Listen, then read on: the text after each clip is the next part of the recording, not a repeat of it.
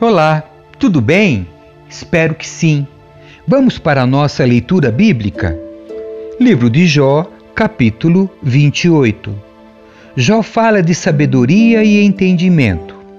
As pessoas sabem de onde extrair a prata e onde refinar o ouro. Sabem de onde tirar o ferro da terra e como separar o cobre da rocha.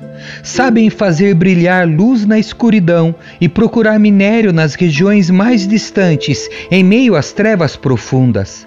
Cavam entradas para minas em lugares onde ninguém vive. Descem por meio de cordas, balançando de um lado para o outro.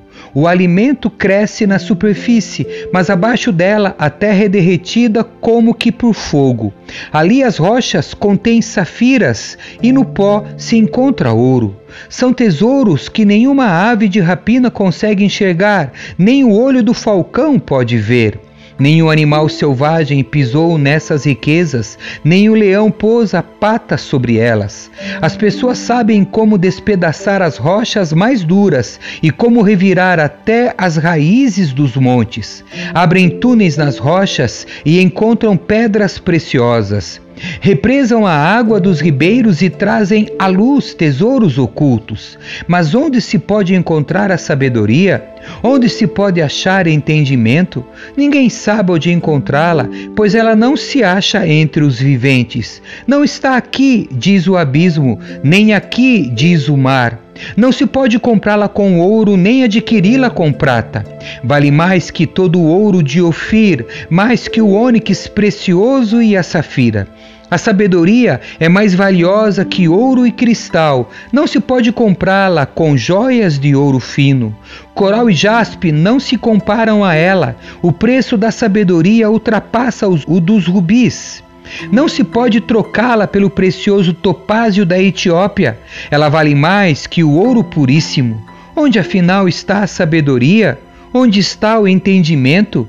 Está escondida dos olhos de toda a humanidade. Nem mesmo as aves do céu conseguem descobri-la. A destruição e a morte dizem: ouvimos apenas rumores de onde encontrá-la. Somente Deus conhece o caminho para a sabedoria. Ele sabe onde encontrá-la, pois ele enxerga toda a terra, vê tudo que há debaixo do céu, determina a força dos ventos e o volume das águas. Fez as leis para controlar a chuva e definiu o caminho dos relâmpagos. Então viu a sabedoria e a avaliou. Em seu lugar a pôs e cuidadosamente a examinou é isto que ele diz a toda a humanidade. O temor do Senhor é a verdadeira sabedoria, afastar-se do mal é o verdadeiro entendimento. Capítulo 29 Jó fala das bênçãos do passado. Jó continuou a falar: Tenho saudade dos tempos que passaram, dos dias em que Deus cuidava de mim ele iluminava o caminho à minha frente e eu andava em segurança em meio à escuridão. Na flor de minha idade, a amizade de Deus estava presente em meu lar. O Todo-Poderoso ainda estava comigo e eu tinha meus filhos ao redor. Meus pés eram lavados em leite e ribeiros de azeite corriam das rochas para mim. Naquele tempo, eu ia até a porta da cidade e tomava meu lugar entre os líderes. Os jovens abriam caminho ao me ver, e até os idosos se punham em pé. As autoridades se calavam e colocavam a mão sobre a boca. Os mais altos oficiais da cidade faziam silêncio e refreavam a língua em sinal de respeito. Todos que me ouviam me elogiavam, todos que me viam falavam bem de mim pois eu auxiliava os pobres que pediam ajuda e os órfãos que precisavam de socorro. Os que estavam à beira da morte me abençoavam. Eu trazia alegria ao coração das viúvas. Era honesto em tudo que fazia. A retidão me cobria como manto e a justiça eu usava como turbante. Servia de olhos para os cegos e de pés para os aleijados. Era um pai para os pobres e defendia a causa dos estrangeiros. Quebrava as mandíbulas dos ímpios e de seus dentes resgatava as vítimas. Por certo morrerei rodeado por minha família, pensava, depois de uma vida longa e boa pois sou como a árvore cujas raízes chegam até a água, cujos ramos são refrescados pelo orvalho. Recebo sempre novas honras e minha força vive renovada. Todos escutavam meus conselhos, ficavam em silêncio e esperavam que eu falasse. E depois que eu falava, nada tinham a acrescentar, pois o que eu dizia os satisfazia. Esperavam minhas palavras como quem espera a chuva, bebiam-nas como chuva de primavera. Quando estavam desanimados, eu sorria para eles, valorizavam meu olhar de aprovação. Como um líder, eu lhes dizia o que fazer, vivia como rei entre suas tropas e consolava os que choravam. Capítulo 30 Jó fala de sua angústia. Agora, porém, os mais jovens zombam de mim, rapazes cujos pais não são dignos de correr com meus cães pastores. De que me serve a força deles? Seu vigor já desapareceu. Enfraquecidos pela pobreza e pela fome, roem a terra seca em regiões sombrias e desoladas, colhem ervas silvestres entre os arbustos e comem as raízes das giestas. São expulsos aos gritos da companhia das pessoas como se fossem ladrões.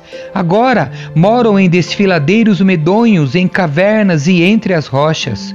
Uivam como animais no meio dos arbustos e ajuntam-se debaixo dos espinheiros. São gente insensata, sem nome nem valor. Foram expulsos da terra. Agora divertem-se às minhas custas, sou alvo de piadas e canções vulgares. Desprezam-me e ficam longe de mim, só se aproximam para cuspir em meu rosto, pois Deus cortou a corda de meu arco. Já que ele me humilhou, eles não se refreiam mais. Essa gente desprezível se opõe a mim abertamente, lançam-me de um lado para o outro e planejam minha desgraça. Bloqueiam meu caminho e fazem de tudo para me destruir. Sabem que não tenho quem me ajude. Atacam-me de todos os lados. Quando estou caído, lançam-se sobre mim, vivo aterrorizado. O vento carregou minha honra, minha prosperidade passou como uma nuvem.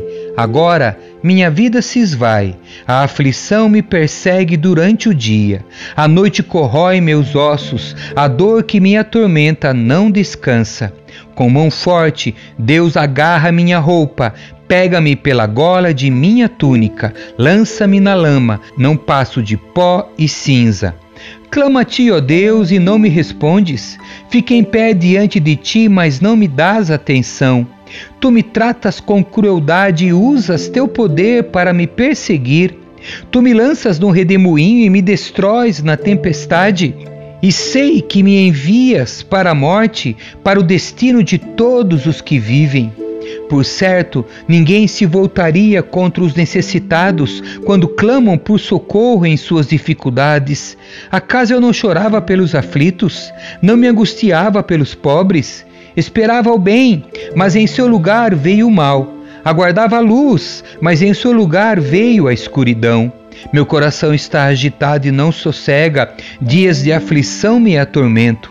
Ando na sombra sem a luz do sol, levanto-me em praça pública e clamo por socorro. Contudo, sou considerado irmão dos chacais e companheiro das corujas. Minha pele escureceu e meus ossos ardem de febre. Minha harpa toca canções fúnebres e minha flauta acompanha os que choram. Amém. Que Deus abençoe você. Tchau.